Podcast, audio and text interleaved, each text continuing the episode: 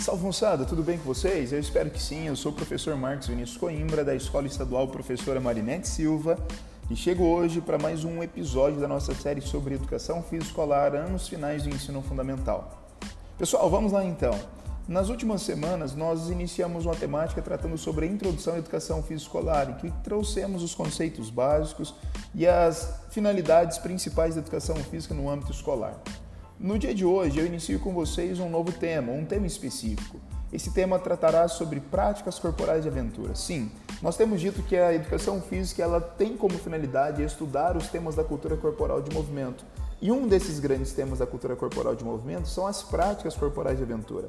Ei pessoal, as práticas corporais de aventura são uma temática um tanto quanto mais recente. Quando eu digo mais recente, no que diz respeito ao trato pedagógico delas dentro do âmbito escolar.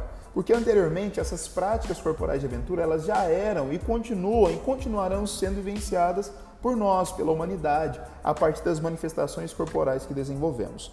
Quando falamos de práticas corporais de aventura, estamos falando de práticas que vão integrar o ser humano juntamente com os ambientes e com os acessos que ele tem, seja um ambiente natural, seja um ambiente urbano ou até mesmo essas novas tecnologias. Algo que um dos autores pesquisadores sobre essa temática, que é o Franco, ele traz para nós, é que os adeptos às práticas corporais de aventura normalmente buscam relacionar características e concepções do jogo ao lazer, à competição, ao lúdico com atividades o quê? de risco, com atividade que precisa promover desafios, que precisa promover o aumento da adrenalina. Daí então, eu deixo a vocês essa indicação. Pesquisem um pouquinho mais e estudem o material enviado sobre práticas corporais de aventura.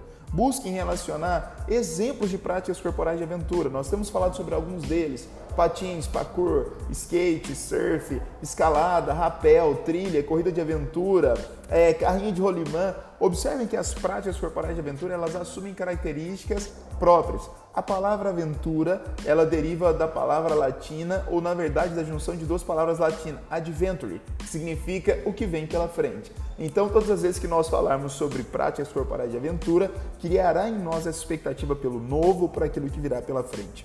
Aprofundem nesse estudo. Uma dica para vocês: identifiquem três modalidades de práticas corporais de aventura, quaisquer que sejam, que vocês mais têm interesse de conhecer e procurem vídeos no YouTube, procurem vídeos na internet, procurem informações complementares para que vocês comecem a identificar. Na próxima semana nós vamos aprofundar os estudos e nós vamos começar a falar sobre o parkour, uma prática corporal de aventura que tem ganho muito espaço no meio de adolescentes e jovens do Brasil e do mundo afora. Até a próxima, forte abraço, valeu!